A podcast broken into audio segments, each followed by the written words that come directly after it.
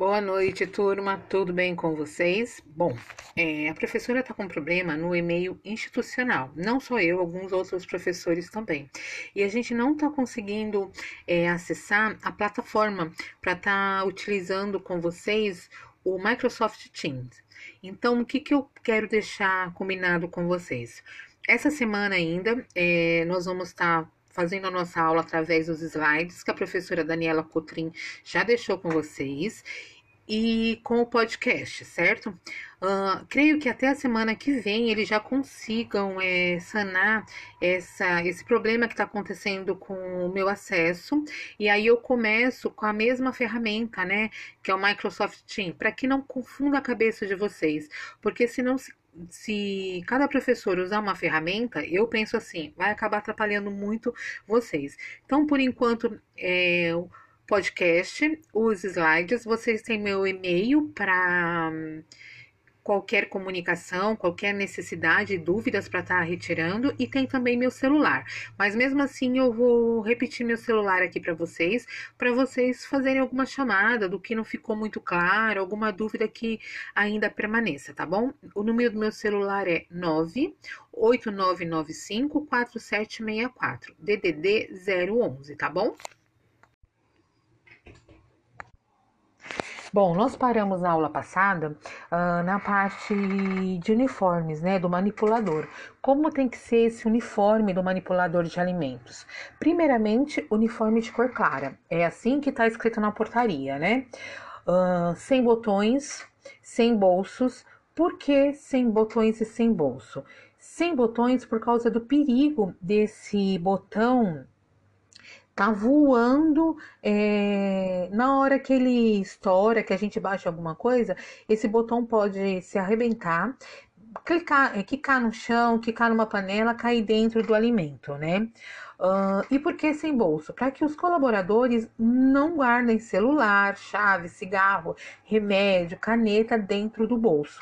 Então, isso é uma recomendação algumas empresas, os jalecos, né, os aventais do nutricionista e do técnico, eles são de botões, mas por cima do botão ele vem com uma capa de tecido fazendo uma proteção nesse botão. Então, caso a gente vá se abaixar uh, e o botão se arrebente, ele não voa, ele bate nesse tecido e cai direto no chão. Mas são poucas empresas que têm é, esses uniformes com botão assim aparente. Aonde que a gente vai ver botões aparentes? Normalmente na dorma, né? A doma do, do chefe de cozinha, que é aquela blusa com o abotoamento lateral. Então, na doma, às vezes, é, o botão é aparente, né? 99% é um botão aparente, um, um botão encapado. Uh, na cozinha industrial se usa pouca doma, uh, mas na cozinha comercial se usa bastante. Então aí precisa redobrar a atenção é, com botões que estejam frouxos, né? Então é uma coisa para a gente estar tá orientando a nossa equipe quando utiliza domans ou algum é, uniforme que tenha é, esse botão aparente. Uh, o que se usa normalmente para fechamento, né? Velcro é o que mais se utiliza no caso de jalecos e as calças possuem elásticos. As camisas são de vestir estilo camiseta, então não precisa de um abotoamento.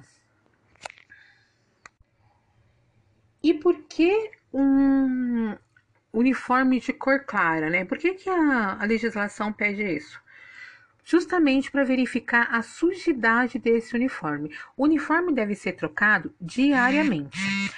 como eu já havia comentado com vocês. Só que a gente também esbarra num problema bem sério nas empresas. As empresas fornecem um jogo só de uniforme.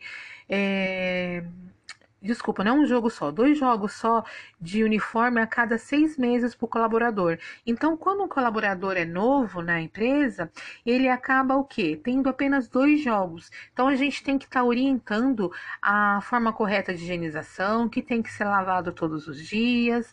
Quando é um colaborador que já tem um ano, dois anos de casa, ele costuma ter um número maior de uniformes, né? Porque quando o uniforme ele é bem cuidado, mesmo sendo colocado em de molho, em solução com cloro, tudo, se ele for bem cuidado, esse uniforme dura muito, dura pelo menos um ano, um ano e meio. Então o colaborador começa a ter é, quatro jogos de calça, quatro jogos de camisa, dá para ele é, trocar esse uniforme com mais tranquilidade. E pode ter algum colaborador dentro da nossa equipe que tenha uniformes de cor diferente? Pode sim. É, o pessoal que cuida só da retirada de lixo pode ter um uniforme de cor cinza, bege, uh, nada muito escuro, né? Então, um cinza claro, um bege claro, um creme para diferenciar. Pessoal que trabalha na limpeza em tons de azul também vocês vão ver bastante. É uma forma de diferenciar o colaborador, né? Deixar claro que aquele colaborador só trabalha em determinada em determinada tarefa e também amenizar a sujidade desse uniforme durante o decorrer da jornada de trabalho, mas também deve ser trocado diariamente. Tem um outro detalhe muito importante é, para os uniformes: o tecido que é utilizado para confecção, de preferência algodão uh, ou um algodão misturado com fibra de poliéster. Por que, que não pode ser um uniforme sintético? Por causa do risco de acidente de trabalho. Então, um tecido sintético, quando cai uma água, uma gordura é, quente sobre o uniforme, ele vai aderir à pele. O algodão não adere, não adere à pele dessa forma. Sem contar também que mesmo que não seja num acidente assim onde ocorre o derramamento de água ou de óleo ou substâncias quentes, até mesmo um, um tecido sintético de você estar próximo às chamas, ele pode propagar fogo.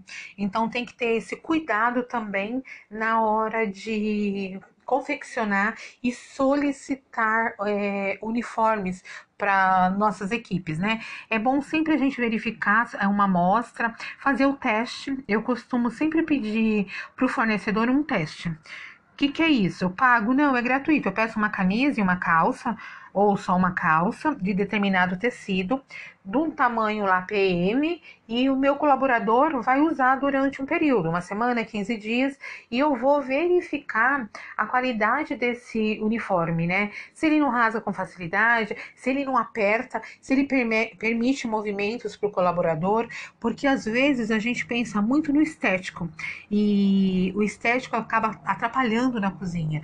Uma outra coisa, eu verifico se ele não é quente demais se ele é, absorve o suor para que não se torne um odor forte ali no colaborador, porque a cozinha é muito quente, gente, então não dá para a gente estar tá num ambiente onde o uniforme não faz o papel dele também, que é de absorção de, de suor.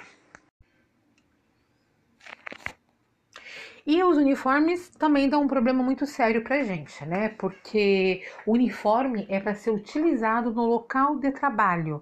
Só que durante a jornada de trabalho a gente tem uma hora de parada para almoço. E como que funciona essa uma hora de parada para almoço, né? O colaborador quer ir no banco, quer ir na lotérica, quer ir na vendinha, no mercadinho comprar um refrigerante, comprar um cigarro, quer fumar.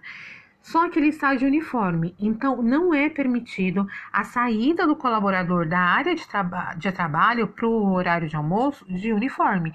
Se ele vai dar uma passeada na praça, se ele vai até o banco, a lotérica, ele deve trocar o seu uniforme. O horário de almoço, o funcionário é livre para fazer o que ele quiser, só que não com o uniforme. Isso dá uma encrenca muito grande nas cozinhas, porque o colaborador não quer ter o trabalho de trocar o uniforme, pôr a outra roupa, até porque ele vai pôr a roupa limpa dele e ir embora, e às vezes ele está muito suado, então vai passar odor para a roupa. Mas não é autorizado o colaborador sair do ambiente de trabalho para ir à rua de uniforme. Acontece em muitas empresas também do colaborador não sair. É, empresas maiores onde tem um espaço físico, né, um jardim, é, um canteiro, ou mesmo uma sala, os colaboradores não saem, eles acabam ficando por ali.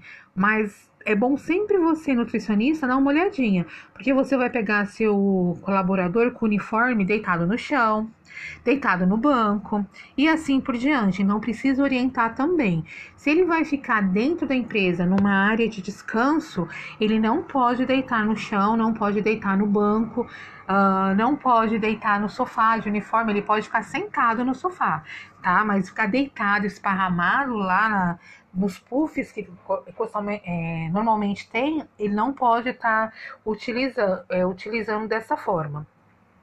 Uh, e isso vale para o jaleco também, né? Eu costumo até brincar que se eu pegar um aluno meu é, de jaleco na rua, eu vou torcer o pescoço desse aluno. Porque nós é, temos que ser o primeiro a dar o exemplo, né? É para o nosso colaborador, para a sociedade também. Por que, que a gente utiliza um jaleco? A gente utiliza o jaleco para proteger a nossa roupa, para não respingar? Algumas empresas não fornecem uniforme para o nutricionista, só fornece o jaleco. Outras empresas fornecem um jogo de uniforme, que pode ser uma calça com colete, uma camisa, pode ser um vestido, depende da empresa, cada empresa trabalha de um jeito.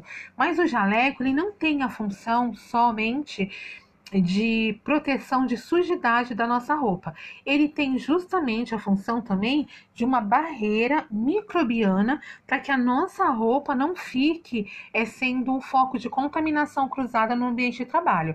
Até porque muitos nutricionistas eles já vêm trabalhar é, com o uniforme da empresa, né? Não com o jaleco, com o uniforme, né? A calça, a camisa, o colete.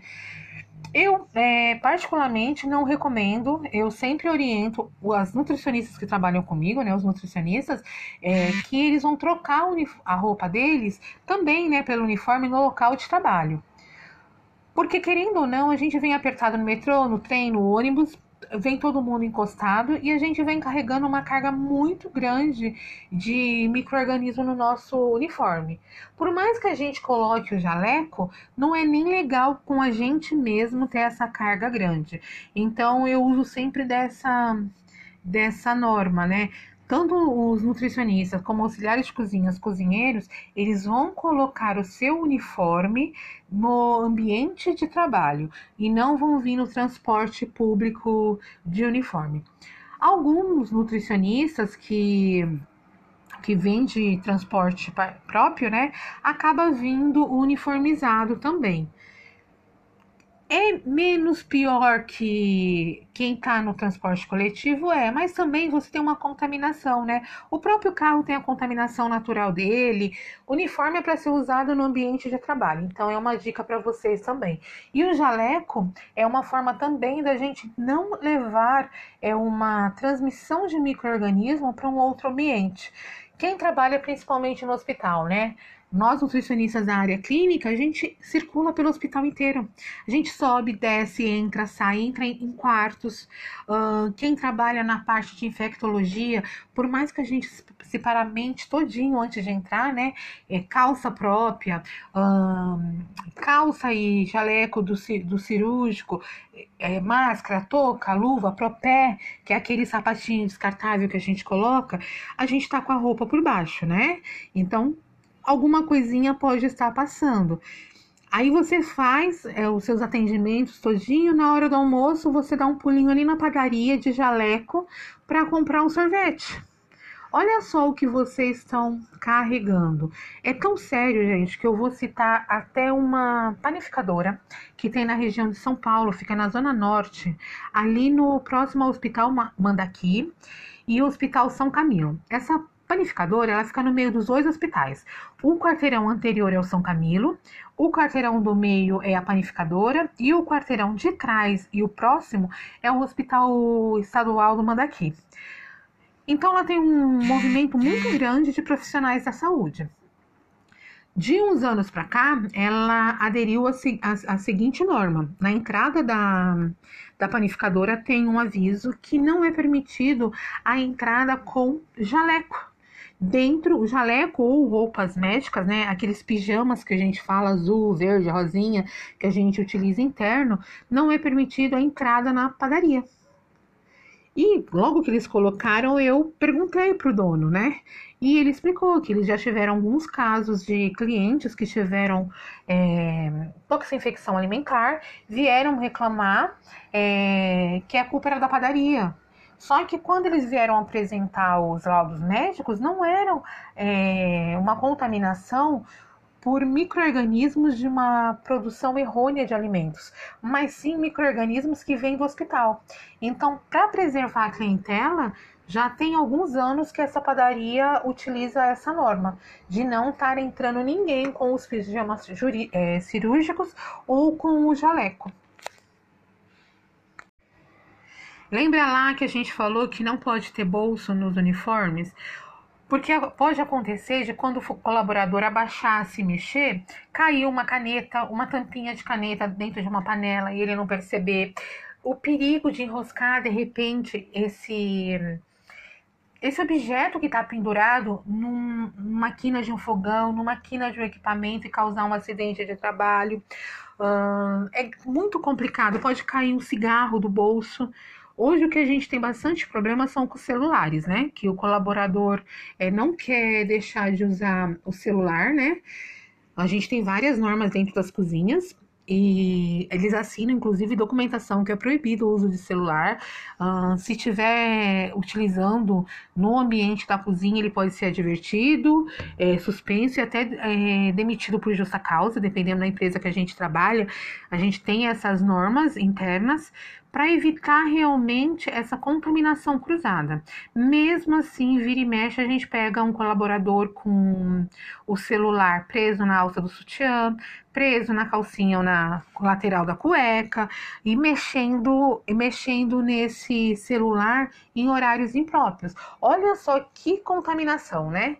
Então imagina lá o colaborador preparando uma salada, o celular toca ou vibra, ele está esperando lá a mensagem e ele dá uma olhada assim, vê que ninguém está olhando, pega esse celular que está em contato com o corpo dele, tem as bactérias, a colônia é, é, de microorganismo pertencente a ele, ele toca nesse celular, mexe nesse celular, guarda novamente e apoia essa mão na bancada antes de lavar. Ah, mas ele lavou a mão. E o apoio que ele fez na bancada? Como é que fica? Ele fez uma contaminação cruzada, né? Ele, ele colocou uma mão com uma contaminação em cima de uma bancada que estava limpa, que ele estava preparando uma salada, por exemplo, né? Então é, é bem problemático isso. O que eu costumo trabalhar com as equipes, mas também depende da equipe, são da seguinte forma: o celular deve ficar guardado no armário. Em caso de algum problema de saúde da família, eu autorizo o colaborador deixar o celular na minha sala, a minha sala fica trancada e caso esse celular toque, eu, eu aviso o colaborador, ele sai e atende esse telefone, higieniza as mãos corretamente e volta para o seu ambiente de trabalho. Mas isso varia de equipe para equipe. Uma outra coisa também que eu acabo trabalhando tem as chaves dos armários. Poucas empresas ainda têm armários com código, que você digita um código e não precisa ter cadeado. 99% é com cadeado, então tem a chavinha. E o uniforme não tem bolso. Então eu falo, eu faço, né, identificadores para cada chave do colaborador coloco numa caixinha quando eles entram na cozinha. Essa caixinha fica trancada também numa gaveta da minha sala. E quando o colaborador precisa ir até o banheiro, precisa pegar alguma coisa no armário, ele me solicita e eu pego essa, essa caixinha, ele pega a chave que tem o nome dele. Uh, isso é bem complicado porque, infelizmente, a gente tem alguns problemas é, no ambiente de trabalho da cozinha, né? Às vezes o, o nosso vestiário não é exclusivo de uso da cozinha, às vezes é de outras de outros departamentos da empresa também, mas é alguma, alguma forma assim que eu consegui para amenizar ficar andando com coisa pendurada. Mas cada um tem que avaliar é, o local de trabalho e também avaliar a sua equipe. Uma outra coisa, né? Seja o manipulador estando uniformizado ou estando sem uniforme, ele não pode se deitar no estoque em cima das caixarias, da sacaria, não pode deitar em cima de um balcão, de uma mesa, juntar umas cadeiras e deitar. Isso não é permitido, tá? O ambiente de cozinha, o ambiente de estoque de refeitório não são ambientes para se deitar são ambientes para ficar em pé ou para ficar sentado, então não é permitido também. E todo visitante que for até sua cozinha, ele deve estar com um avental, com um jaleco. Então, eu venho conhecer sua cozinha ou eu venho fazer um orçamento na sua cozinha. Eu não posso entrar com a minha roupa normal. Você, como nutricionista, tem que fornecer para essa pessoa uma touca descartável, um avental ou um jaleco que seja descartável de tecido mesmo, essa pessoa vai se paramentar do lado de fora da cozinha, vai entrar, vai higienizar as mãos e aí ela vai lá para sua sala para estar tá fazendo a proposta, o orçamento, a visita que ela veio fazer, tá? Isso vale para qualquer visita. E os entregadores, como que funciona, né? O entregador de mercadoria, quando ele vem fazer uma entrega, primeiramente a portaria é bem clara, ele tem que estar tá uniformizado. Então, se o rapaz lá do Ceasa te mandou um entregador de chinelo, bermuda, camiseta de alcinha, mascando palito, você pode virar e falar que não vai receber essa mercadoria porque a legislação é bem clara, tem que estar uniformizado. uniforme da empresa dele. Precisa ser uniforme branco? Não, até porque os fornecedores, né, os entregadores, eles usam os uniformes em cor mais escura, cinza, marinho, marrom. Uh, alguns usam calça preta com uma camisa colorida, é justamente para amenizar a sujidade que eles ficam transportando, transportando diariamente esse essas entregas, mas ele precisa estar uniformizado, com sapato fechado, com o uniforme da empresa e ele precisa colocar uma touca descartável. Normalmente a gente fornece essa touca descartável, são raros fornecedores que já vêm com a touca descartável. Ele vai é, descarregar o caminhão, a van dele, com a mercadoria e vai levar até o local destinado. Não é para ele ficar passeando na sua cozinha. Não é de repente para o seu cozinheiro gritar lá do fogão para ele: ah, entra lá, coloca no estoque. Não. Tá? E outra coisa, a gente precisa fazer a barreira técnica do horário de entrega dessa mercadoria. Se eu estou produzindo alimentação, eu não estou recebendo alimentação por causa de contaminação cruzada e porque nessa hora a gente não consegue dar atenção devida, né? Ou para as refeições que estão sendo preparadas, ou para a mercadoria que está sendo entregue. Então tem que definir também um horário para entrega. Um dos itens mais importantes dentro de uma cozinha, dentro de um hospital e agora, né, em qualquer momento do nosso dia a dia, são as lavagens de mão. Nós falamos higienização das mãos, porque lavar mão é você tirar o grosso da mão. Higienizar a mão é você diminuir a quantidade de micro-organismos e bactérias, né? Ou bactérias contidas na sua mão. Então não é você só pegar um sabão e colocar e colocar na pia, esfregar essa mão do jeito que você acha é o correto. Então, tem técnicas sim para higienização de mãos. Nós precisamos cobrar muito isso do nosso colaborador e, acima de tudo, antes de cobrar, precisamos treinar, exemplificar, mostrar.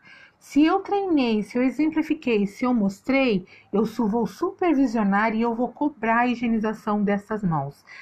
Na pia precisa ter sabonete bactericida, que é um sabonete próprio utilizado nas cozinhas, aonde esse sabonete ele é líquido ou espuma e ele ajuda a diminuir a carga bacteriana das mãos. Ele vai estar em saboneteira, essa saboneteira vai estar fixa na, na parede, vai ter uma pia, uma ou mais pias, tá? Exclusiva de higienização de mãos. Nessa pia também tem que ter um toalheiro, né? Um, um local para que se tenha papel toalha descartável e vai ter também é, um desenho, né? Um informativo do passo a passo da higienização das mãos, como deve ser a higienização das mãos. Então, forma correta de abrir essa torneira, de fechar a torneira, quanto colocar de, do produto, como é, esfregar essas mãos. Vocês têm visto bastante na, na TV a forma de higienização de mãos. Na cozinha, né, eles falam sempre né, na TV agora por causa da, da Covid-19, eles têm falado bastante para lavar até o pulso.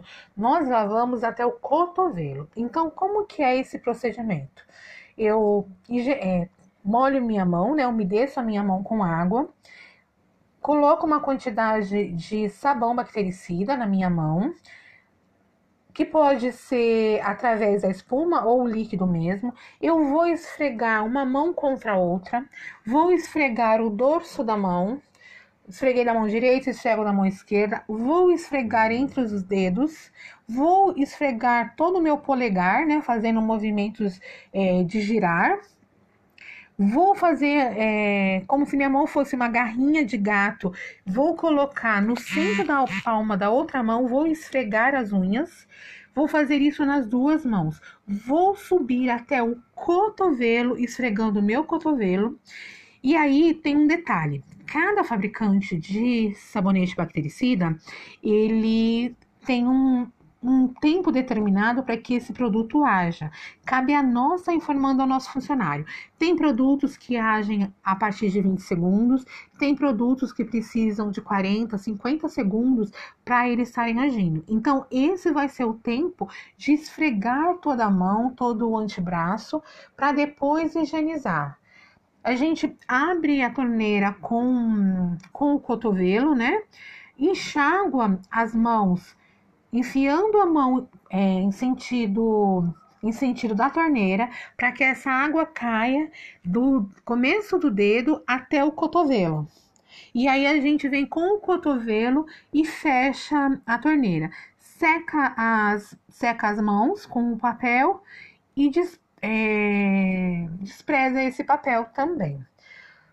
O ideal seria que todas as torneiras fossem automáticas ou com sensor nos pés, que é quando a gente chega perto da torneira, a gente tem um local certinho para pisar, você pisa, já sai o jato de água, para que não houvesse uma contaminação é, após a higienização das mãos. Ainda nós temos grande parte, 80% das cozinhas e dos restaurantes, a torneira é a torneira tradicional, aonde você tem que estar tá virando.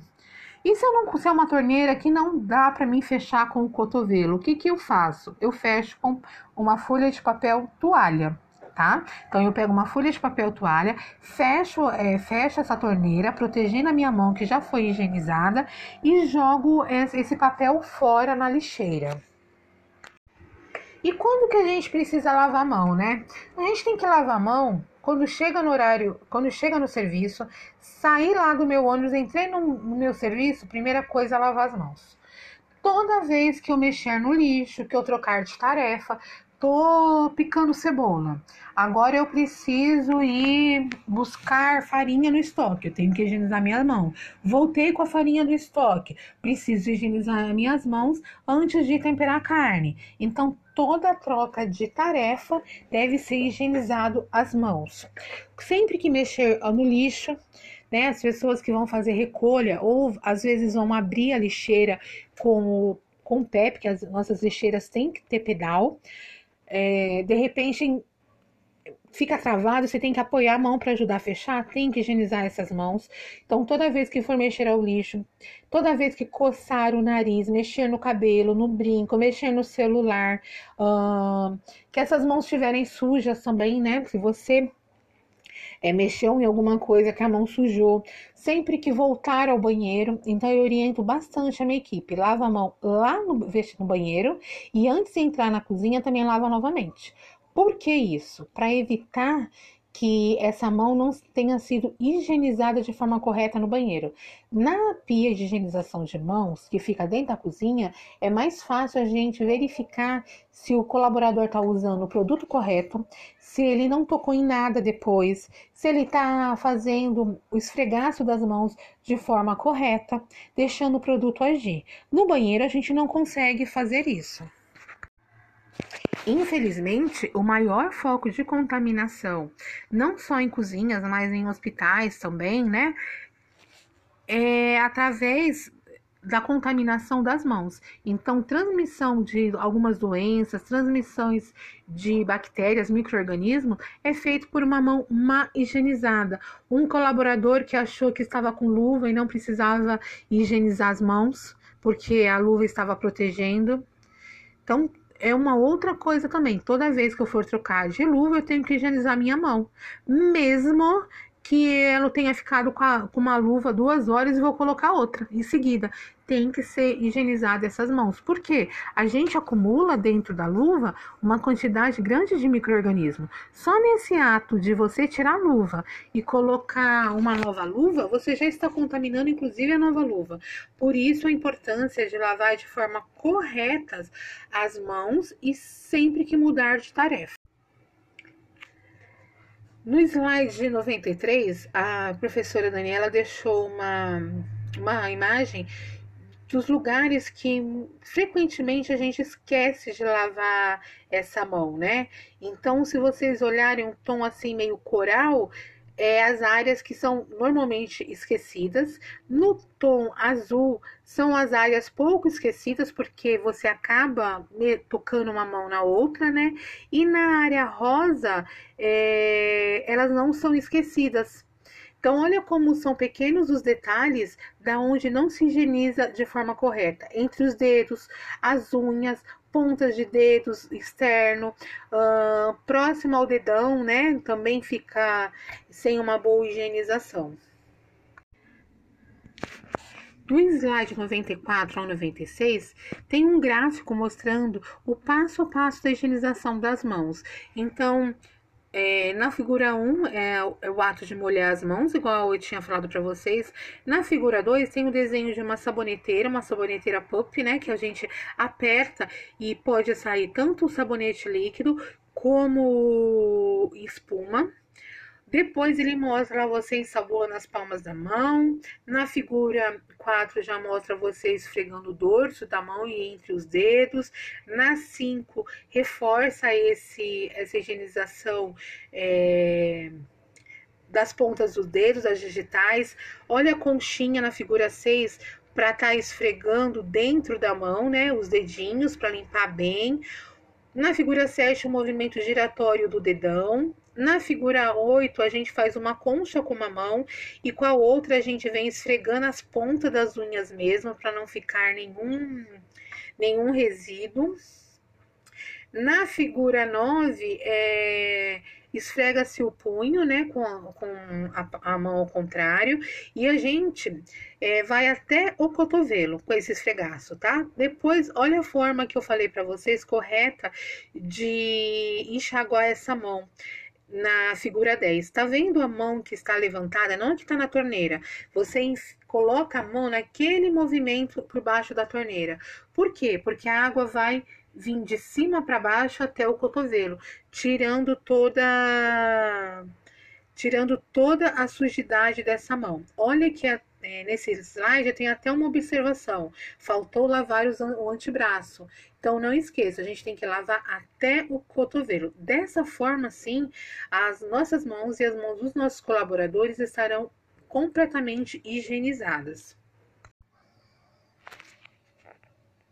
E qual é a composição, né, desse sabonete bactericida, né, que tem que a gente utiliza para estar tá lavando as mãos, né? São detergentes é, neutro tensoativo, né? Para estar tá quebrando a gordura e a sujidade, estar tá retirando.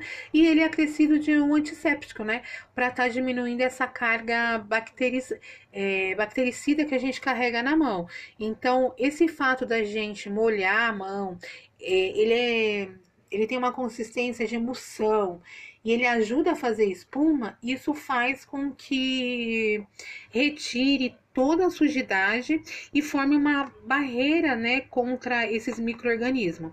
Nem todo sabonete bactericida ele produz muita espuma. A espuma ajuda sim a retirada da, da sujidade, mas tem sabonetes bactericidas que a quantidade do, do componente para é, fazer essa espuma, ele é menor.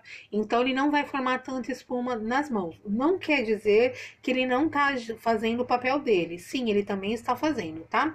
É, a quantidade do fator espumante que é menor, mas ele consegue tirar toda essa sujeira. O que, que a gente tem que ter bem claro? Eu não posso comprar esse sabonete bactericida ou qualquer produto de limpeza do tiozinho que vende na lojinha do lado, do moço que passa no caminhão vendendo. Por quê? Porque não é reconhecido pela Anvisa, não tem é, autorização, nem segue as normas determinadas pela Anvisa.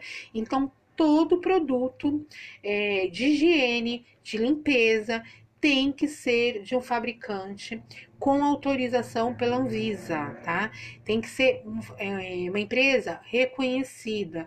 No rótulo desse sabonete bactericida tem que estar tá informando fabricante, é, químico, farmacêutico, saque, endereço, ingredientes para a composição desse sabonete, data de validade, como deve ser utilizado, o nome comercial também. E é uma coisa que, assim que a vigilância sanitária entra na sua cozinha, ela vai na pia de higienização de mãos, tá? Então ela já aperta a saboneteira para ver se tem o sabonete lá dentro. Ela esfrega esse sabonete entre os dedos para verificar se esse sabonete não foi diluído com água, porque tem pessoas que diluem para é, diminuir o custo, né? Porque é um produto mais caro que um detergente, é um sabonete líquido normal, tipo erva doce. Uh, então, as pessoas tendem a diluir, não pode diluir, isso é proibido pela legislação. Por quê? Quando a gente dilui esse produto, a gente está diluindo também a eficácia e eficiência dele. Então, não dá para a gente fazer diluição de produtos. É do jeito que o fabricante entregou para gente. A gente vai economizar em outras coisas, mas não em produtos que são essenciais para a execução da nossa tarefa. A clorexidina, além de ser um produto caro, bem mais caro que o sabonete bactericida, ela não tem um efeito tão eficaz assim, né? Então, o que, que normalmente vocês vão encontrar nas cozinhas? Vocês vão encontrar o sabonete bactericida ou antisséptico para higienização das mãos. Ah, aí, algumas empresas você vão encontrar também o álcool gel.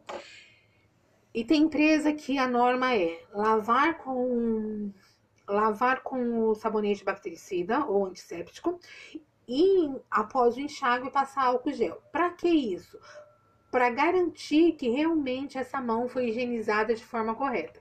Outras empresas, na pia de higienização de mãos, só tem o sabonete bactericida e a toalha, a toalha descartável, né? Então a gente reforça, fica sempre de olho nessa higienização de mãos.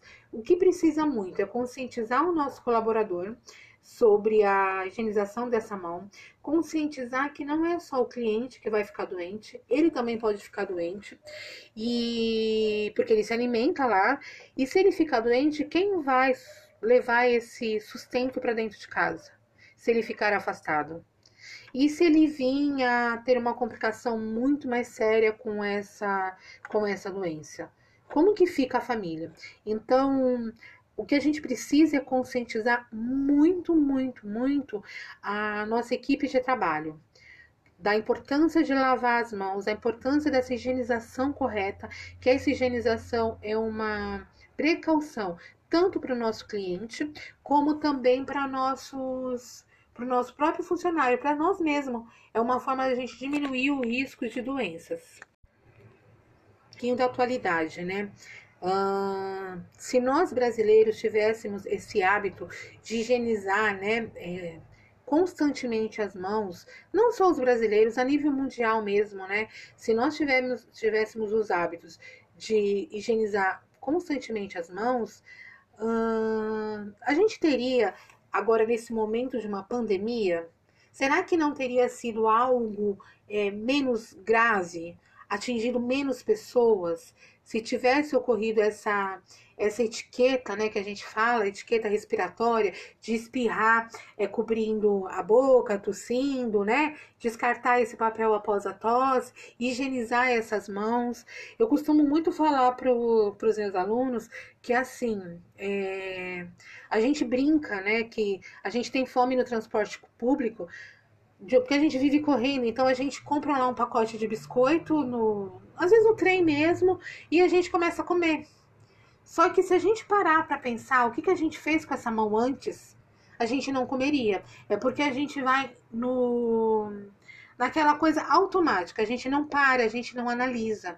Então, nós da saúde temos mais que analisar o tempo inteiro e também ensinar o nosso colaborador a estar tá analisando. Eu costumo sempre, sempre nos treinamentos e até nas aulas explicar para o aluno. Imagina assim, né? Eu conto sempre uma historinha, claro que eu mudo o contexto da história cada vez, mas você imagina, você saiu de casa, né? Você tomou banho de manhã, saiu de casa, você entrou no ônibus, você segurou lá nos suportes durante o trajeto. Aí você desceu, entrou no trem, segurou no suporte do, do trem. Sem contar que nesse meio tempo você já mexeu no seu celular, você já pegou seu, seu bilhete único, uh, você já mexeu no dinheiro se você não tinha bilhete único. Entrou no trem, saiu do trem, entrou no metrô, que você apoiou a mão na catraca, que você segurou no suporte do dentro do metrô, todo mundo apertado. Saiu de lá, passou na frente do, da estação do metrô, tinha a moça vendendo lá o bolo e o cafezinho preto. Você comprou o bolo, o cafezinho preto, pagou com dinheiro, comeu esse bolo. A sua mão com certeza tocou alguma parte do seu lábio, ou até na hora que você pegou o copo do café, você pegou pela parte de cima, onde a gente coloca a boca, você ingeriu já uma quantidade X de microorganismo. Aí você chega no seu serviço, uh, você tá atrasado, eu tô falando até como nutricionista, tá? Você tá em cima da hora, você já entra voando na cozinha, veste o seu jaleco, já pega a sua prancheta, já pega a sua caneta, já começa a falar o que tem que fazer, apoia na bancada do cozinheiro, apoia na bancada da pia, aí vai no estoque para verificar se não tá faltando a mercadoria, apoia na prateleira. Aí depois te dá vontade no banheiro. Aí você corre lá para ir no banheiro. Aí é a hora que você lava a sua mão. Mas aí eu vou contar um detalhe para vocês. Você antes de ir ao banheiro, você lavou a sua mão? Porque não esqueça, as meninas irão utilizar o papel higiênico, os meninos tocarão o órgão genital direto, com essa mão com uma carga microbiana enorme que não pertence a você, não faz parte da sua colônia de microorganismo. Olha você levando a, a doença de novo para dentro de você. Você já levou lá no bolo que você comprou lá na frente da estação do metrô. Agora você foi ao banheiro e você vai higienizar essa mão após o uso do banheiro. Você já tocou nos seus órgãos genitais com essa mão, ou tocou no papel higiênico e contaminou esse papel higiênico. Olha a importância da higienização das mãos. Então a gente precisa parar e refletir um pouquinho. Uh, muita gente, né, até muitas nutricionistas falam assim: ai, você é muito nojenta. Não é uma questão de ser muito nojenta, gente. É questão da gente estar tá carregando uma quantidade de micro-organismos e de doenças muito grande para dentro da gente. A gente não sabe. É, as pessoas que colocaram a mão ali, da onde elas vieram. A gente no transporte público nós temos também é, pessoas muito carentes que não têm acesso à água, que moram é, na rua, que utilizam o transporte público e a gente toca em tudo isso. E uma coisa é a gente ter a, a nossa colônia de micro-organismos, que é própria de cada indivíduo, e outra coisa é a gente colocar micro-organismo que não pertence a nós para dentro do nosso organismo. Então eu costumo até explicar muito para vocês. Dentro de casa, a gente tem a mesma colônia de micro-organismos, né? Pai, mãe, filho, irmão, marido, esposa. Porque a gente convive naquele ambiente. Então, hoje, se a gente parar, né, e pensar, nós estamos em isolamento com quatro, cinco pessoas da família nós temos essa mesma colônia de microorganismos. Não vai fazer mal para gente. Mas se de repente vem alguém de fora, não estou nem considerando que ela esteja contaminada é, com o vírus, tá? Ela vem de fora e fica na nossa casa aí alguns dias passando férias pode ver que um fica um pouquinho resfriado, um não se adapta, ou essa pessoa é, fica meio assim enjoada até com a alimentação. Por quê? Porque o organismo está se acostumando com essa nova colônia de micro-organismo que está ali. Não era algo que a gente estava acostumado. Muitos de vocês falam assim: ah, em casa minha mãe faz comida é, no domingo à noite a gente come até segunda-feira à noite. Por que, que na cozinha industrial a gente tem que jogar fora a alimentação é, ao término de cada serviço? Justamente por isso, em casa nós somos quatro, cinco pessoas. Um número reduzido de alimentos a gente cozinha, um número reduzido de micro-organismos naquele ambiente. Numa cozinha industrial, a gente produz para 50, para 100, um número maior de insumos, né, ingredientes, um número maior de pessoas com é, micro-organismos diferentes ali dentro produzindo a refeição. Então, é uma forma da gente sanar é, ou diminuir essa quantidade de micro-organismo, é a gente desprezando esse alimento na cozinha industrial. Então, o que, que eu quero deixar para vocês? Não é porque hoje a gente está aí com o coronavírus, né? Que a gente tem que pensar nessa higienização da mão. Esse cuidado, esse protocolo de higiene tem que ser para a vida. E cabe a nós levarmos para os nossos familiares, levarmos para os nossos colaboradores, levarmos para os nossos clientes. Tem cliente que não gosta de lavar a mão antes de comer, e a gente que vai ensinar eles a lavarem a mão. Para as crianças que a gente vai trabalhar com educação nutricional, isso, é, o que está acontecendo hoje, já é, é uma forma de mostrar para todo mundo a importância de higienizar a mão. E nós da saúde devemos fazer cada vez mais essa forma correta de higienizar a mão, cobrar do nosso, do nosso colaborador. É, de repente a gente deixar de comer no trem, né, no, no caminho, no metrô, no ônibus, porque a gente não lavou as nossas mãos. Então, às vezes, é preferível a gente esperar 10 minutinhos a mais para chegar no serviço, ou na faculdade mesmo, engolir lá um, um sanduíche, do que a gente vir comendo no transporte público, onde a gente apoia, onde tem pessoas tossindo, espirrando, e a gente vem preso. A última semana de aula, eu vim no trem assim, bem apertado, né? Não dava nem pra gente se mexer. E tinha uma moça que ela era bem miudinha, ela apoiava no, no suporte para segurar e ela comia ao mesmo tempo. Ela tinha um, um, pacote de biscoito de polvilho. Então ela prendeu o biscoito de polvilho entre a mochila dela que estava na frente e ela apoiava a mão é, para se segurar. Quando o trem estabilizava, que dava para soltar, ela com essa mão que ela apoiava, ela comia. Ela colocava o biscoito na boca. Olha só como é tão normal isso, né? Faz parte da nosso, do nosso dia a dia.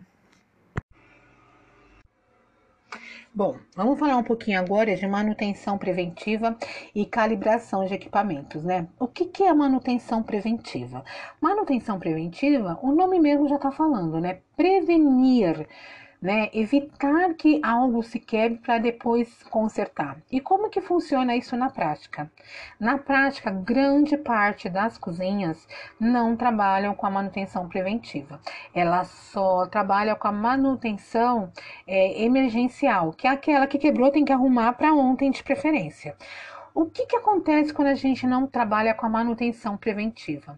A gente acaba danificando muito mais rápido os equipamentos, os equipamentos é, não têm uma durabilidade tão grande e ele acaba pegando a gente sempre de surpresa, né? A gente não imagina que hoje o liquidificador vai quebrar, que o, a geladeira vai parar. Por quê? Porque não foi feita a manutenção preventiva. A manutenção preventiva ela é feita constantemente e dessa forma o técnico consegue avaliar se de repente aquele motor da geladeira vai pifar, se o gás daquela geladeira tá pouco. E antes de acabar esse gás, antes desse equipamento parar, o técnico já consegue fazer a manutenção. E na emergencial não, a gente chega de manhã lá e descobre que a geladeira parou de funcionar. E como que funciona essa manutenção, né? Qualquer pessoa pode estar mexendo nesses equipamentos? Não. A gente precisa de ter um profissional especializado.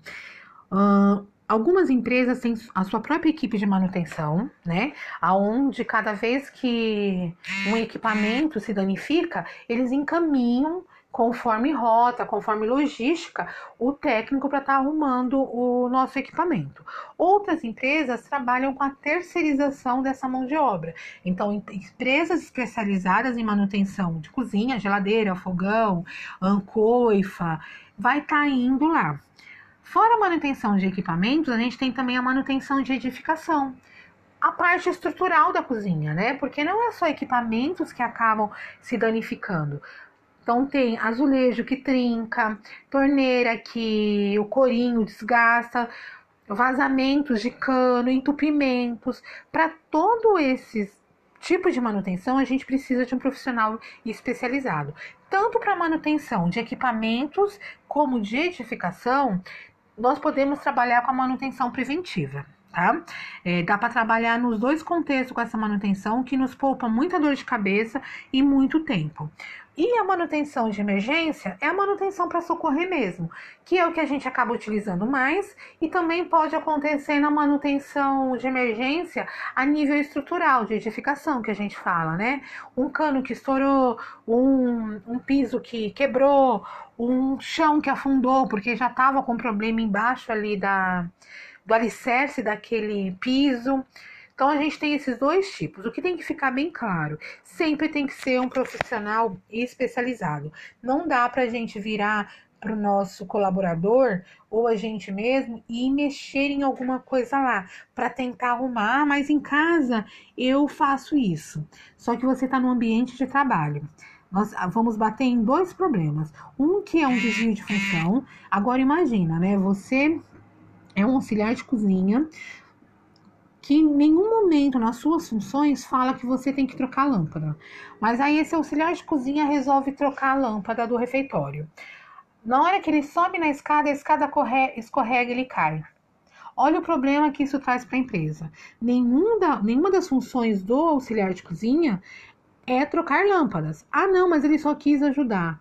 Mas isso traz um problema muito sério para a empresa, porque ele está fazendo algo a que ele não é destinado. Ele não está com os, com os EPIs adequados para evitar essa queda, para evitar esse acidente. Então tem que ser realmente feito por profissional capacitado e qualificado. Nós temos a RDC 275 da Anvisa que fala sobre empresa especializada para serviços de calibração.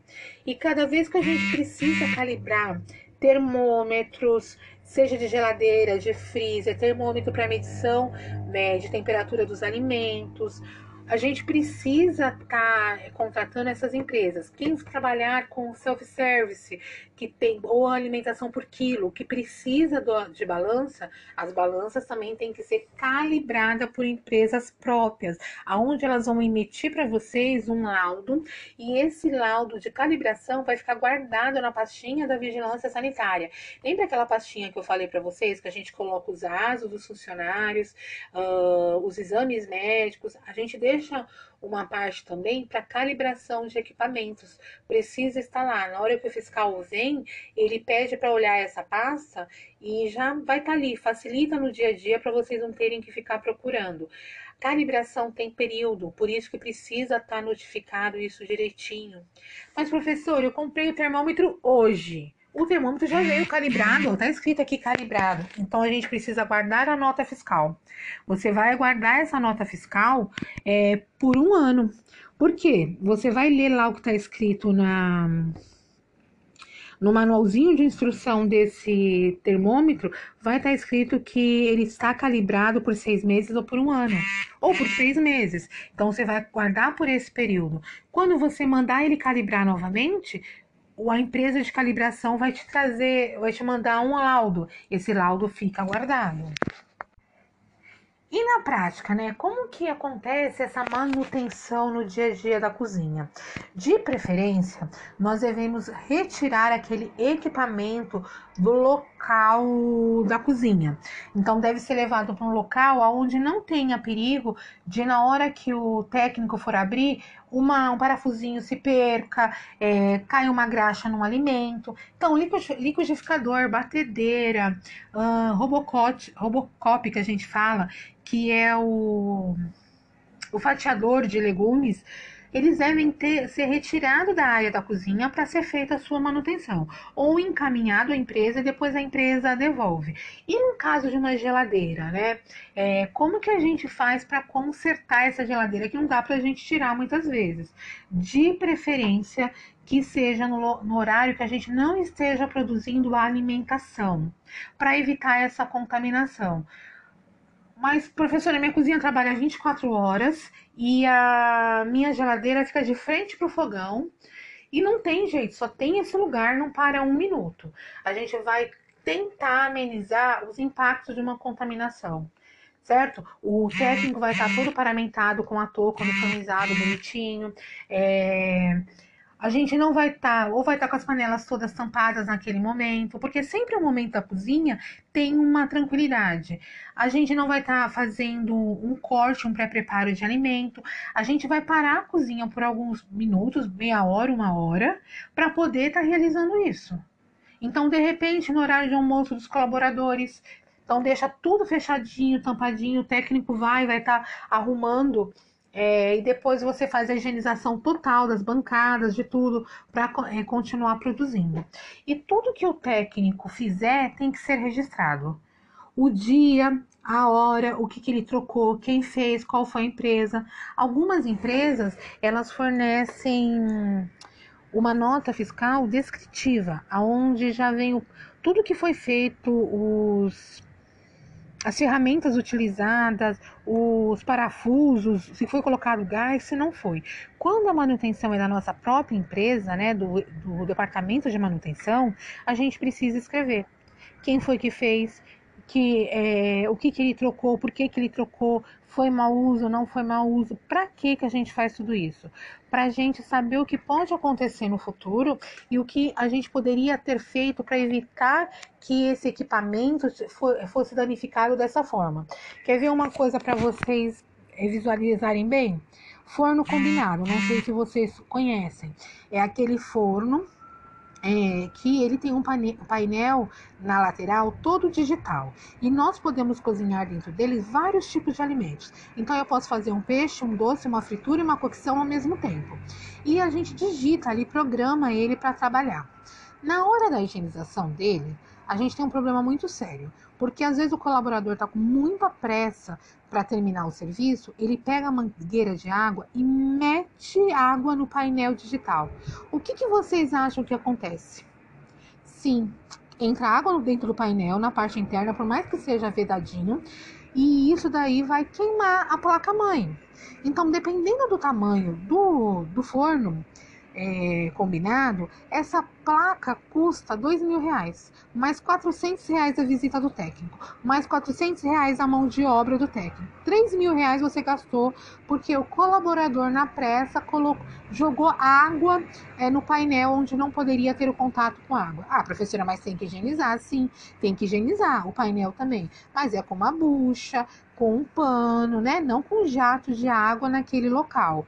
Então é uma forma da gente registrar e saber, olha, esse forno é, quebrou dia tal por mau uso. Então a gente vai treinar a nossa equipe né, para estar tá higienizando esse equipamento de melhor forma, para que não tenha esse impacto financeiro, não tenha a diminuição da vida útil desse equipamento e também não, que a gente não sofra o impacto de não produzir uma refeição adequada, uma refeição final que o cliente contratou porque a gente ficou sem equipamento.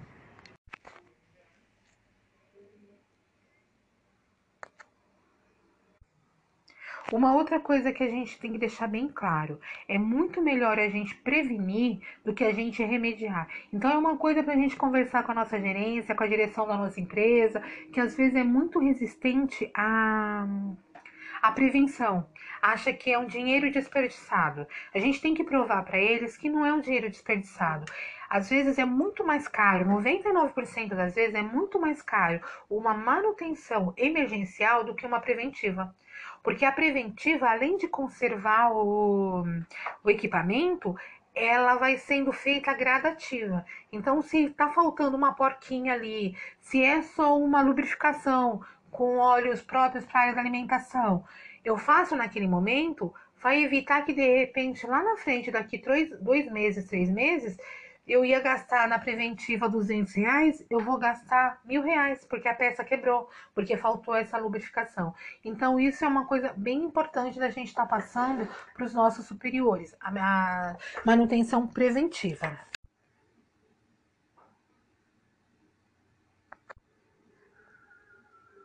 Um outro fator muito importante é o manejo de vetores e pragas urbanas. Uh, o que, que vem a ser isso, né? No português bem simples, o controle dessas pragas. O controle. Que pragas são essas, né? Barata, roedores, ratos, né? Insetos de forma geral. É muito importante que a gente tenha esse controle justamente para que a gente não tenha uma contaminação da alimentação. Além da contaminação, para que a gente não é, gere percas de alimentos, é um desperdício de alimentos, porque esses vetores. É, entrar em contato com o alimento, seja alimento in natura ou seja alimento pronto. O manejo tem a função de diminuir, né, ou impedir que ocorra o desenvolvimento ou a permanência dessas pragas é, dentro do local, do ambiente de trabalho. E de que forma que é feito isso? Não é só, a gente pensa assim, quando fala em um controle integrado, a gente pensa já numa detetização. Não, nem sempre a gente vai trabalhar com uma detetização e uma desratização. A gente tem outras formas de trabalho também que nós precisamos entender como que funciona, até porque nós precisamos contratar uma empresa especializada para realizar. Não é permitido pela legislação que o, o proprietário ou seus colaboradores reali, realizem a aplicação de produtos para diminuir formigas, baratas, insetos, roedores. Precisa sim de uma empresa especializada e de um colaborador especializado, um técnico treinado. Isso fica bem claro na legislação, que não é permitido. E o que, que, seria né, uma forma da gente estar tá prevenindo? Conhecer as pragas existentes no local. Então vamos pensar num local que eu acho que todos vocês conhecem. Vocês conhecem a zona cerealista ali da cidade de São Paulo, mercado municipal que fica no Parque Dom Pedro? Tentem visualizar lá o local. Nós temos o mercadão municipal lá, Uh, em volta ao Mercadão, nós temos vários distribuidores de alimentos, sejam frutas, verduras e legumes, mas também temos é, cereais, cereais, queijaria. Fora isso, nós temos a 25 de março, todinha em volta, que fornece tudo quanto é produto, né? É, desde bijuterias a roupas, vestimentas. E nós temos também é, esse espaço cortado por um rio, que é o rio Tamandatei, que passa bem próximo, e nós também temos um, um outro agravante naquele local. Nós temos vários moradores de rua é, que residem ali próximo. Se a gente parar para pensar naquele local, o que, que a gente consegue já de cara imaginar? Alimento fácil, tanto frutas, verduras, legumes como cereais. Quem gosta de alimento? Ratos, né? Baratas e formigas. De cara a gente já pensa em três assim. Aí a gente pensa no rio. O rio, ele também, é, nas tubulações até chegar ao rio, tem uma quantidade de roedores enorme ali. Se a gente pensar na, na 25 de março, que é bem próximo, baratas por causa do plástico, traças por causa de papel e de, de tecido que ali se encontra, de cara, se a gente voltar um pouquinho ali na, nas sombras de alimentos que ficam na rua, nós vamos ter os roedores, as baratas, formigas, escorpião a gente pode ter lá também. Olha como a gente consegue já saber o que, que acontece naquela região. Quais insetos, né, quais pragas vai estar tá ali com certeza. Isso é uma forma da gente já se precaver no cuidado com essas pragas. Saber quais barreiras, sejam barreiras físicas, barreiras técnicas ou barreiras é, sanitizantes que a gente tem que estar tá realizando naquele momento e naquele local. E afinal, quem são essas pragas, né? Quem que a gente para que, que a gente está tão preocupado com essas pragas? O que a gente tem que pensar muito seriamente é que essas pragas vão transmitir doenças ao homem. E essa doença ao homem, ele vai colocar em risco a sua saúde, a sua segurança e a qualidade de vida desse indivíduo, não só a curto eh, prazo, mas a médio e a longo também.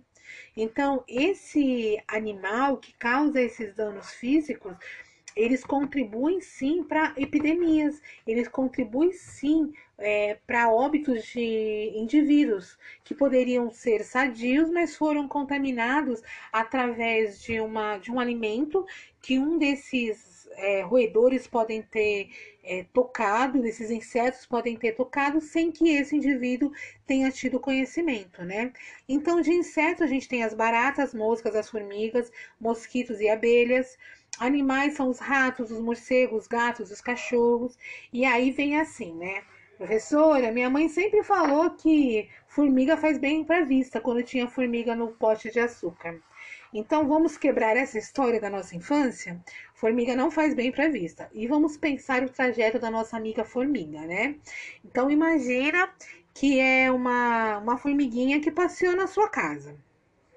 Então, essa formiga veio de algum lugar da rua, ela andou pelo muitas vezes pela tubulação de esgoto, andou por jardins que tem fezes de gatos, de ratos, de urina de gato, urinas de ser humano. Ela caminhou tudo lá na pracinha, no jardim. Aí ela entrou na sua casa, aonde você também tem animais, por mais que você limpe o ambiente, às vezes tem um xixizinho que o gatinho faz uma hora que a gente não vê. Ela passou por lá.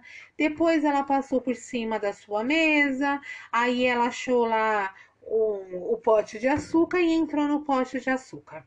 E na hora que você foi adoçar o seu suco, o seu leite, você não viu a formiguinha e colocou. Ou você viu e só soprou e falou: ah, vai, sai, sai, sai daqui, formiguinha. Ah, mas eu tirei a formiga. A gente tem que pensar nas patinhas da formiga. Olha o que, que essa formiga carregou de tudo quantos lugares ela passou. Olha a contaminação dela até chegar nesse alimento. Quer ver uma coisa um pouquinho mais complicada? É, alimentação vendida, né? Assim, em ruas, né? Uh, em lugares com que não tem um, uma vigilância sanitária adequada, né? Não tem cuidados higiênicos sanitários adequados. Imagina ali na região também do centro da cidade. Uh, lá perto do Mercadão mesmo, né? Lá tem várias lanchonetes, barzinhos que vendem. Imagina se é uma baratinha que saiu lá do rio, né? Saiu pela tubulação do rio, então ela já estava numa tubulação contaminada. Aí ela andou por todas aquelas calçadas ali. Naquelas calçadas a gente tem também todas as fezes de humanos e animais, restos de alimentos, né? Alimentos apodrecidos, é, tem a sujidade. Tem também é, resíduos de drogas, né, utilizada por por indivíduos lá. Tem também camisinhas que foram utilizadas, jogadas lá. E essa baratinha passou em tudo isso. Aí ela entrou lá na padaria também, é, a vitrine estava aberta, ela entrou na vitrine e passou em todos os pãezinhos doces, salgados que tinha lá. E ninguém nem percebeu e ela saiu sem ninguém ver. Olha só o que, que ela carregou nessas patinhas para aqueles pães. Quanta coisa não, não foi ali de contaminação. Ah, mas só estava aberta a vitrina, só estava aberta a vitrine da padaria do expositor que deveria estar fechada. Então a gente tem que ter essa noção de cuidados, que os cuidados não é só fazer a higienização, a desratização, a dedetização. O cuidado tem que ser um contexto. Cada equipamento, cada utensílio tem porque está fechado, porque está aberto, porque ser higienizado. Não dá para a gente deixar passar. Uma vez que a gente conhece os hábitos alimentares desses roedores insetos, a gente precisa conhecer também o ciclo reprodutivo deles, né? E o, as empresas especialistas em detetização e desatização fazem justamente isso. Elas conhecem o ciclo. Então, quando a gente contrata uma empresa dessa, ela não vem apenas aplicar o produto, seja o produto líquido ou o produto gel. Ela antes, ela vem sentar e conversar com o nutricionista, perguntar para o nutricionista quais os insetos que ali estão aparecendo, se tem roedor, uh, eles vão perguntar a característica desse inseto. Então, eles vão perguntar se é uma, se a barata é grande, se ela é pequena, se ela é clara, se ela é escura, aonde essa essa baratinha fica. Para que, que ele vai perguntar tudo isso? Para saber com qual inseto, qual corredor ele está mexendo ali. Para que ele use um produto adequado e no tempo adequado de reprodução. Por, por exemplo, tem uma barata que a gente chama barata hum, germânica. Ela é bem clarinha e ela é bem pequenininha e ela é comum nas cozinhas, né? E ela gosta de que lugares? É, nos fornos tem uma fibra, uma lã de vidro, e elas gostam de ficar nesses lugares. Então, quando a gente conversa com a empresa responsável por, por esse controle, eles perguntam é, qual é a baratinha, a gente fala, ai, não vai saber falar que é germânica? Não tem problema. Fala que é uma baratinha pequenininha, clarinha. O que, que ele faz? Ele sabe como que é o ciclo de reprodução dela. Ele sabe que a cada 21 dias ela vai reproduzir. Então, se você está tendo uma infestação dessa baratinha, a, naquele momento, a aplicação da substância tem que ser a cada 20 dias. Lembra que o, o fator reprodutivo dela é de 20 em 21 dias? Então, ele vai aplicar de 20 em 20 dias. Por quê? Ele vai ainda matar esses insetos antes da reprodução. E mesmo que alguns insetos é, ainda sobrevivam e consigam reproduzir, tem resíduos do, da substância no local, que pode já extinguir esses ovinhos. Então, essa é a importância de saber ah, o tipo de inseto. Por isso que a empresa precisa sentar e conversar com a gente. Outra coisa que o rapaz da empresa tem que fazer, o técnico, né? Ele tem que verificar onde está a nossa localização. Lembra lá do Parque Dom Pedro, que eu falei da cidade de São Paulo? Ali eu tenho vários, vários focos é, de insetos e roedores. O que, que eu posso fazer a nível de edificação para estar tá diminuindo, tá diminuindo essa infestação. Então, além da higiene que a gente tem que redobrar naquela região, né? Tem que ser, se a gente já limpa muito lá, a gente tem que limpar muito ao quadrado. Não deixar lixo de um dia para o outro no local. Uh, além dos ralos que a gente coloca, ralos vedantes que ficam fechados, né? A gente precisa, inclusive na tubulação, colocar telas para que esses insetos não passem, esses roedores não passem pela tubulação e consigam levantar um ralo, porque se for, por exemplo, um roedor grande, ele consegue levantar um, um ralo, mesmo o ralo estando fechadinho. Nós temos que fixar esses ralos para que esses roedores não façam isso. Então a gente tem que buscar também outras formas de controle, é, não só a aplicação de produtos, mas também controles de barreiras técnicas ali, né? O que fazer para melhorar aquele local, para diminuir ou para definitivamente acabar com a infestação. E por que, que a legislação pede, né, para que nas janelas a gente tenha tela, para que que fala que na cozinha não pode entrar todo mundo, por que que fala que a gente tem que tirar é, constantemente o lixo da cozinha, esse lixo tem que ter bem amarrado, tem que ter, ter um local próprio para ser colocado esse lixo, não pode ficar jogado, a gente não pode ter é, uma cozinha úmida com poças, é, com muito vapor, que não tenha ventilação nessa cozinha, né? Por que, que a legislação fala tudo isso? Justamente para diminuir o número de infestação. Porque é, insetos e roedores gostam de umidade, gostam de alimentos, gostam de locais mais quentes. Uh, se a gente não põe barreira física, ele entra e sai a hora que ele quer, né? Então, se a gente tem tela na janela, a gente não evita só as moscas, a gente evita também os roedores de estarem entrando. Roedores, pássaros. Se a gente tem nas portas rodinho, que é aquela borrachinha que vem, fica no fundo da porta, a gente evita que o roedor também entre por ali, que até barata entre por aí, por ali. Por isso que a legislação, ela é bem exigente, é uma forma de diminuir essa infestação de pragas. No slide 110, vocês vão ver que tem duas tabelas ali, né? Que falam um pouquinho de roedores. A gente, o que a gente mais escuta falar de transmissão de roedores é a leptospirose. Mas o roedor não, for, não causa só essa doença, né? Ele transmite salmonelose, peste bubônica, antavírus, rotavírus, sarnas, micoses. Sem contar que ele também pode machucar a pessoa, né? Morder a pessoa quando a pessoa está dormindo. Então, se vocês olharem a, essas duas tabelas, vocês vão ver lá que tem o tipo do rato, né? Se é ratazana, rato de telhado ou camundongo, quantas ninhadas ele tem ao ano, quantos filhotes cada ninhada dá. Um, e se a gente olhar, olha lá, uma ratazana, ela tem 4 a 5 ninhadas por ano e tem de 8 a 10 filhotes. Uma conta bem grossa, 5 cinco ninhadas ao ano, 10 filhotes, são só aquela ratazana já teve 50 ratinhos.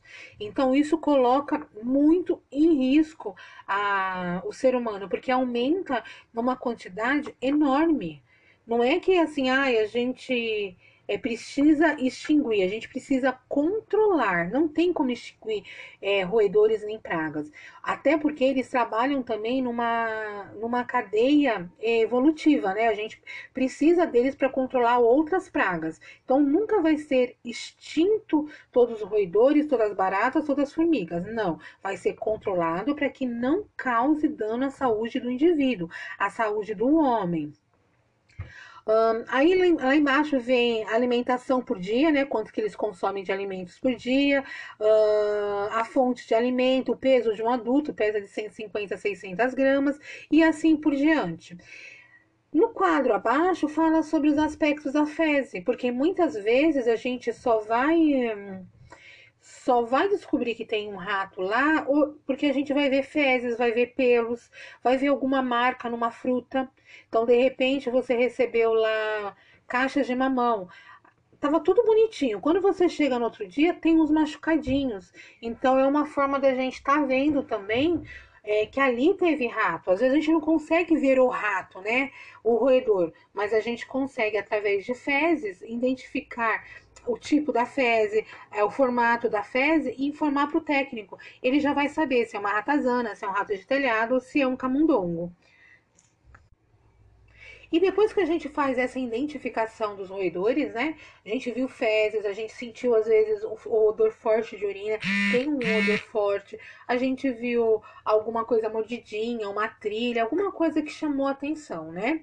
E aí a gente vai para o método de controle. Tem um método de controle que não é utilizado, não é permitido, tá? É, nas cozinhas. Algumas pessoas ainda conseguem comprar isso para fazer em casa, mas em cozinha não pode utilizar, que são as armadilhas colantes. O que, que vem a ser isso? É um adesivo né, um papel com adesivo com uma cola, você tira a proteção e você deixa essa cola é, ali, né? Aquele papel naquela região que você acha que o roedor vai passar. O que que acontece? Quando o roedor passa, as patinhas dele ficam preso e ele morre ali preso. Então, isso causa também uma, um sofrimento na morte desse, desse roedor. Tem as armadilhas de captura, né? Que pode ser ratoeira ou pode ser é, caixinhas aonde você deixa uma isca e o ratinho entra lá dentro para comer essa isca e fica preso. Tem equipamentos ultrassônicos que eles emitem, ondas sonoras, aonde faz com que esses ratos se afastem do local. E tem os raticidas anticoagulantes. Esses são bem perigosos, principalmente para o indivíduo. Esses raticidas, eles normalmente são os tabletes quadrados azuis, aonde a empresa especializada, eles amarram isso dentro dos ralos, para que caso o rato passe por ali, o rato morda essa isca e ele é, vai, vai morrer no ninho dele. Fora essa esse raticida anticoagulante, nós temos também umas caixas pretas, não sei se vocês já viram, que essas são bastante utilizadas na, em hospitais, em universidades, em comércio em geral, aonde lá dentro fica é, esse raticida anticoagulante. O, ele tem duas, é, dois buraquinhos, o ratinho entra por um, come lá, sai pelo outro. E essas caixas são trocadas é, com uma certa periodicidade. O que, que acontece quando o ratinho come e vai embora? Ele vai morrer no ninho, ele não vai morrer ali naquela região. Mas mais do que tudo, o rato é um bicho muito inteligente. Então, como que funciona a linha de, de pensamento, entre aspas, do ratinho, né? Então, tem a ninhada, vai um rato mais velho na frente, né? Não vão os mais novos, porque os mais novos vão ser responsáveis de manter as gerações. Então, vai um rato mais velho ele vai no local, ele achou alimento e ele voltou com alimento para o ninho, os restantes vão. Ele foi e não voltou, vai mais um. Até uma hora que não vai nenhum. Por isso que essas, essas armadilhas de captura é, são interessantes. E, e esse raticida anticoagulante também. Porque o rato come e vai ele vai e vai morrer no ninho. Só que como ele voltou para o ninho, os outros ratos também vão consumir desse é, desse raticida e vão vir a, a morrer. Então você diminui ali a quantidade de rato até chega naquele local, dependendo, tá extinguindo. Um outro problema é chumbinho é proibido por lei, tá? Não pode ser utilizado nem nas residências, nem nas empresas, nas indústrias. Infelizmente, ainda tem pessoas que conseguem comercializar e leva ao óbito, né? Não tem, não tem muito o que fazer.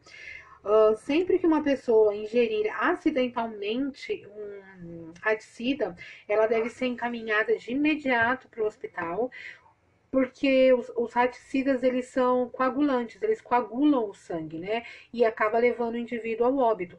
Então, é, por acaso consumiu sem saber, por um erro, tocou, uma criança tocou na boca, alguma coisa, tem que ser encaminhado imediatamente ao pronto-socorro e explicado lá o que, que aconteceu, né? E o que, que a gente faz com os ratos mortos, né? Uh, quando você tem uma empresa que acaba fazendo esse serviço para vocês, eles, é, eles retiram esses ratos, levam para incineração ou para enterrar. Quando acontece no dia a dia da cozinha de repente achar um rato lá, o que, que é feito? É colocado um rato morto, né? É colocado dentro de dois sacos de lixo, bem vedado, e é jogado para coleta mesmo, para coleta de lixo, porque no local não tem aonde estar tá fazendo essa incineração ou enterrando esse roedor. E as baratas, né? Como que a gente vai tratar essas baratas, né? Então, tem armadilhas próprias para barata, que são caixinhas também com, com a substância, né? A barata entra, consome, sai e morre. Mas tem também é, a parte de substâncias que são aplicadas mesmo no local para estar tá diminuindo é, o fluxo dessas baratas. Essa aplicação de produto pode ser interno ou externamente. Internamente tem todo um protocolo para seguir, que mais para frente eu explico para vocês. Uh, as iscas também pode ficar interno e externo, nunca sobre alimentos, né? E sim em pontos estratégicos aonde essa barata vá passar. É, não adianta ficar num ponto que a gente fale que a barata não vai entrar ali nunca é, para mapear, precisa da coleta de informação, a importância da gente estar tá passando para a pessoa que vai cuidar dessa, dessa praga, né, da extinção dessa praga, quantas baratas tem, se está diminuindo ou se está aumentando, que tipo de barata é, se é clara, se é escura, se é grande, se é pequena. Conforme ele vai fazendo esse processo, ele vai vir perguntar para você de tempo em tempo, né, de 20 em 20 dias, por exemplo olha, você sentiu uma diminuição ou está tendo um aumento, piorou, melhorou, e a gente precisa estar tá informando para que eles mudem as técnicas e os produtos utilizados para conseguir sanar. E quais cuidados a gente precisa ter, né? Manter todos os alimentos bem guardados, bem fechados, é, locais limpos, sem resíduos de alimentos, lixo fechado, retirar o lixo diariamente, né? É, se tiver é, na parte de edificação, por exemplo, azulejo que está faltando rejunte, colocar rejunte, espelho de tomada faltante, colocar espelho, porque esses lugarzinhos são os lugarzinhos que as baratas gostam de fazer ninho, né? Manter a higiene completa de armários, pisos, bancadas, lixeiras. Uh, evitar acúmulo de papéis, de caixa de papelão, de plástico, de produtos recicláveis. Gente trabalha muito nas empresas hoje com produtos recicláveis. E a gente não pode deixar muito tempo esse produto nas empresas, né? Então a gente tem que fazer aí uma parceria com uma empresa de coleta de produtos recicláveis ou uma ONG que colete para que ela venha semanalmente coletar. E nós temos que deixar condicionado de forma correta esse lixo de reciclagem também.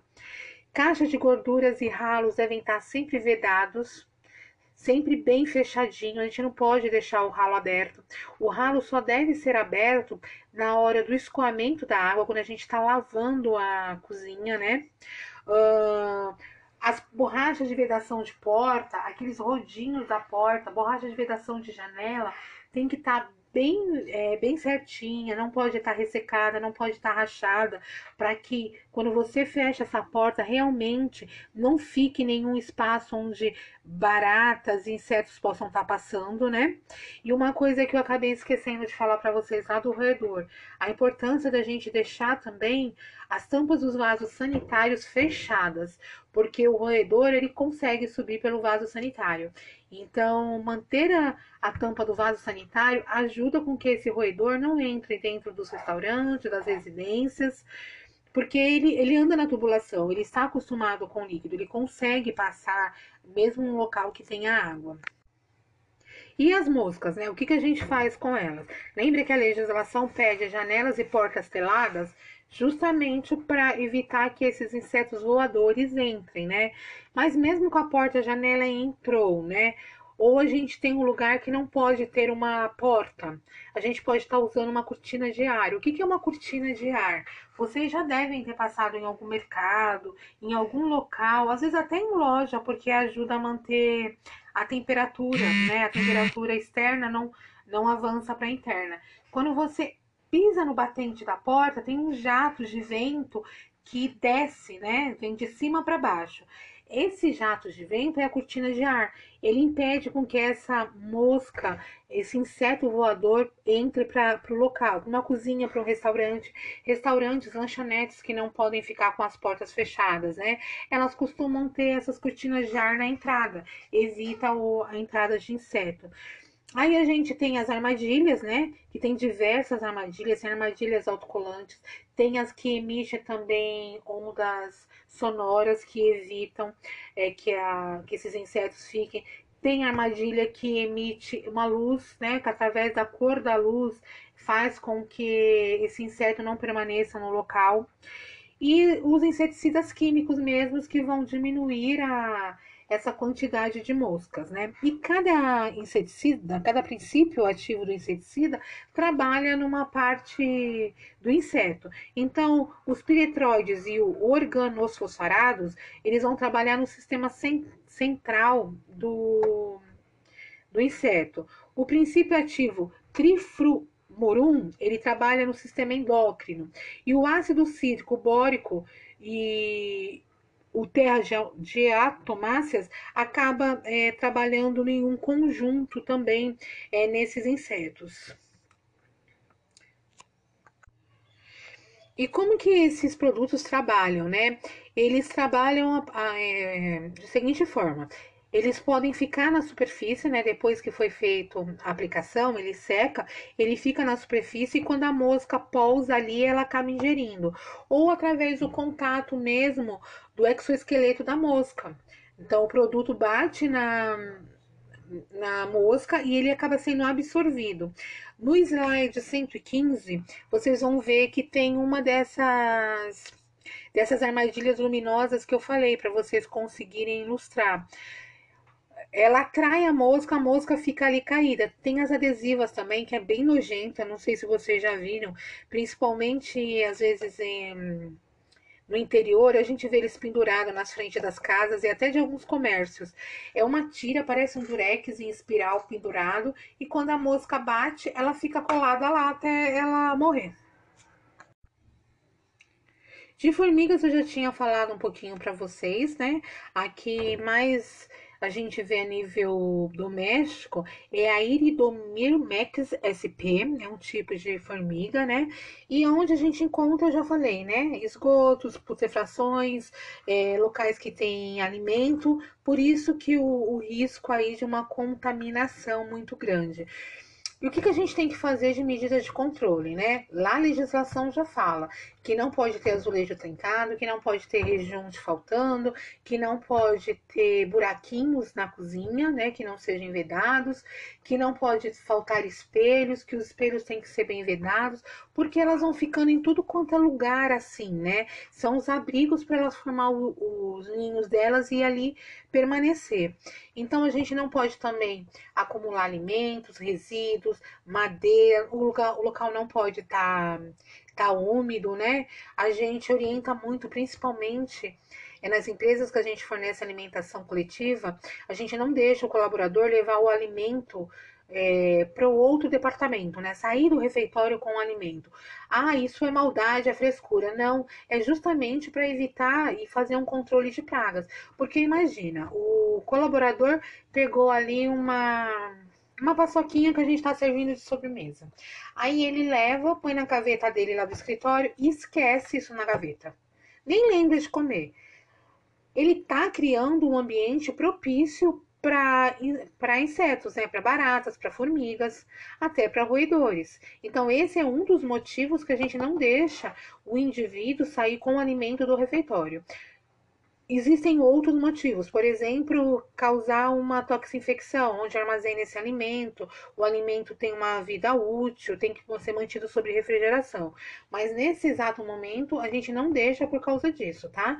Por causa de é, aumentar o número de pragas. No slide 118 tem as RDCs, as resoluções que regem né, as empresas, ao, ao, o profissional dessa área, explica por que, que não pode ser, ser feito por qualquer pessoa, quais produtos podem ser utilizados.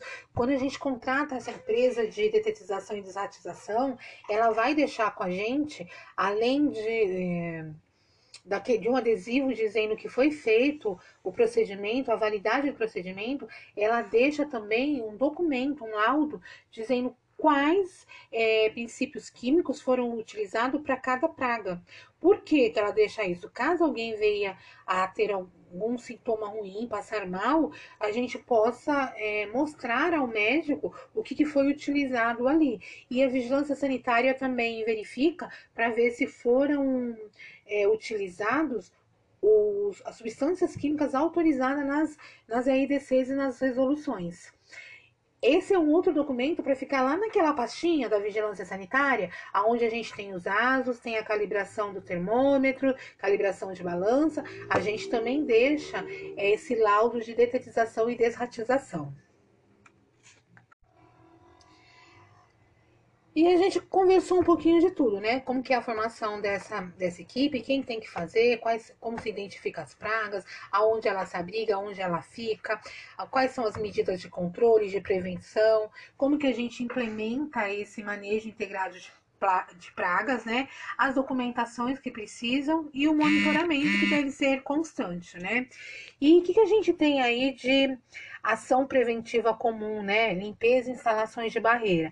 Aquilo que a gente já veio conversando bastante, né? Limpeza e inspeção diária da, dos locais de armazenamento, da área de cozinha, do refeitório, para que não fique resíduos de alimentos. É, a tubulação de esgoto tá, tá bem, é, bem, fe, bem feita, bem vedada, bem fechada, totalmente isolada. Os ralos para proteger a saída dessa tubulação, esses ralos sendo mantidos fechados, né? Todo o material que a gente recebe na cozinha, seja alimentício, seja de higiene, seja descartável, a gente tem que inspecionar, a gente tem que retirar das caixas. Por que, que a gente retira das caixas e não deixa essas caixas entrar na cozinha? Justamente para que os insetos e roedores não venham nessa caixa. Dentro de uma caixa de banana pode ter um ratinho. Dentro de uma caixa de papelão que guarda copos, pode ter baratas. Então, por isso que a gente faz essa retirada dessas embalagens, madeira e papelão, e joga fora, não deixa dentro da cozinha, né? Uh, não podemos ter animais domésticos ali próximo, né? Nem alimentar pombos. Então, às vezes a gente, principalmente restaurante comercial ou empresas no interior, tem um cachorrinho que é lá da empresa, né? Que é um cachorrinho perdido, que aí quando você olha os os colaboradores da empresa estão alimentando esse cachorro e às vezes colocando até alimento próximo da nossa, nossa cozinha. Não pode, porque depois fica resíduo de alimento, vai dar roedores, vai dar barata. Então a gente tem que ficar atento a isso também ter boa iluminação, boa ventilação na cozinha para que a gente enxergue, né, é, qualquer cantinho desse, dessa área da, da, cozinha, do estoque do refeitório, que seja ventilado para que não tenha umidade no, no local, né? Uh, fazer o armazenamento com distância, tem que ter o empilhamento correto, seja num estoque que guarde grande quantidade de, de alimento, que seriam as indústrias, seja no estoque da cozinha, tem que ter o espaçamento recomendado pela legislação, né? Precisa utilizar os pallets justamente para evitar esse contato de insetos roedores direto com o alimento. Tem que estar tá completamente limpa, tanto a parte externa como externa da empresa, a parte interna e a parte externa da nossa cozinha, né? Não é limpar só dentro da cozinha e não limpar a parte lateral externa da cozinha. Precisa manter de uma forma bem, bem limpa mesmo, né? E por fim, a gente precisa ter também é, toda essa parte de armadilhas para roedores, né? para insetos na parte externa, externa e interna também da empresa, né? Tem, tem os locais, os locais estratégicos, não pode ser em qualquer local, né? Se for usar armadilha luminosa, tem que ter bandeja e tem que ter sistema adesivo. Essa é uma armadilha, gente, pouca, pouco utilizada, tá? Não é muito utilizada mesmo, porque é uma aparência muito feia é, e até é um veículo de contaminação também porque não vai ter uma limpeza diária dessas armadilhas, né? Acabam esquecendo, limpando de tempo em tempo. Então acaba virando um foco também de contaminação essa as armadilhas à base de luz, né? Ou seja, a gente precisa trabalhar muito com a higiene, né? Higiene de ambiente, higiene de pessoas, higiene de equipamentos, de utensílios, porque o equipamento mal higienizado também é foco de, de insetos e roedores, seguir as legislações, seguir as recomendações, porque as legislações não foram criadas para atormentar nossa cabeça, elas foram criadas através de estudos. Então, se estudou o porquê de ter cada item, né? Por que cada artigo é importante de uma, de uma legislação? Justamente para amenizar os danos ao indivíduo, amenizar doenças, amenizar mortes por é, contaminação, por alimentos estragados, deteriorados. Então, a gente trabalha muito focado nessa parte de higiene. No slide 123 tem um vídeo para vocês estarem assistindo.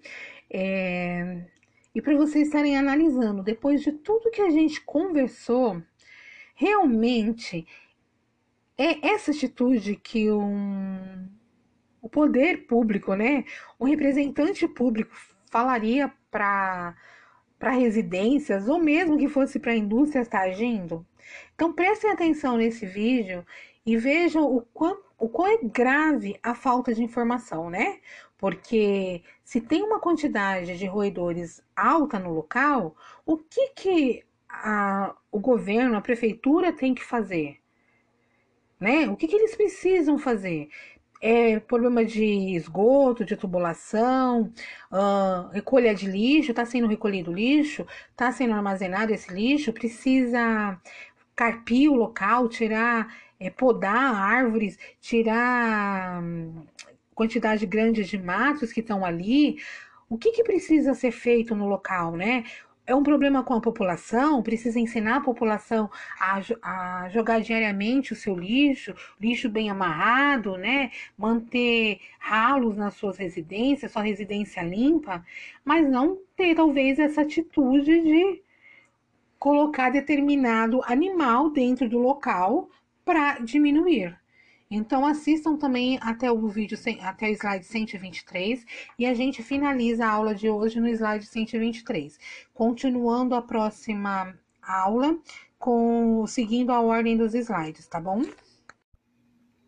Agradeço muito a participação de vocês, uh, por escutar o áudio, por estar lendo os slides, por estar acompanhando. Logo a gente vai ter atividades para estar tá fazendo, tá? Por isso que eu peço muito para que vocês vão seguindo a aula é, semana a semana, vão listando as dúvidas, vão encaminhando via e-mail ou via WhatsApp para a gente estar tá sanando essas dúvidas, não deixando tudo acumular lá na frente. Se algo não ficou bem esclarecido, se algo que vocês não concordem, por favor, mandem a, as opiniões, as críticas, as perguntas, para que a gente crie, mesmo à distância, esse debate e consiga sanar qualquer dúvida. Uma outra coisa que eu gostaria de deixar aberto para vocês. Uh, além de professora, eu sou uma pessoa também, né? E eu sei que esses dias de isolamento, para algumas pessoas é mais complicado, é, outras pessoas vão tirar de letra, é, outras vão ficar com vontade de passar o tempo fazendo alguma coisa. Então, pode me chamar para uma conversa. Se bater uma tristeza, se bater uma ociosidade, não tem nada para fazer. Se quiser é, compartilhar alguma dúvida, até sobre a pandemia, que não está entendendo muito bem. Como que tem que proceder, o que fazer, pode estar tá me chamando via WhatsApp, tá? Ou nas nas redes sociais, eu tenho Face, eu tenho Insta também, se quiser compartilhar alguma coisa, podem estar me chamando.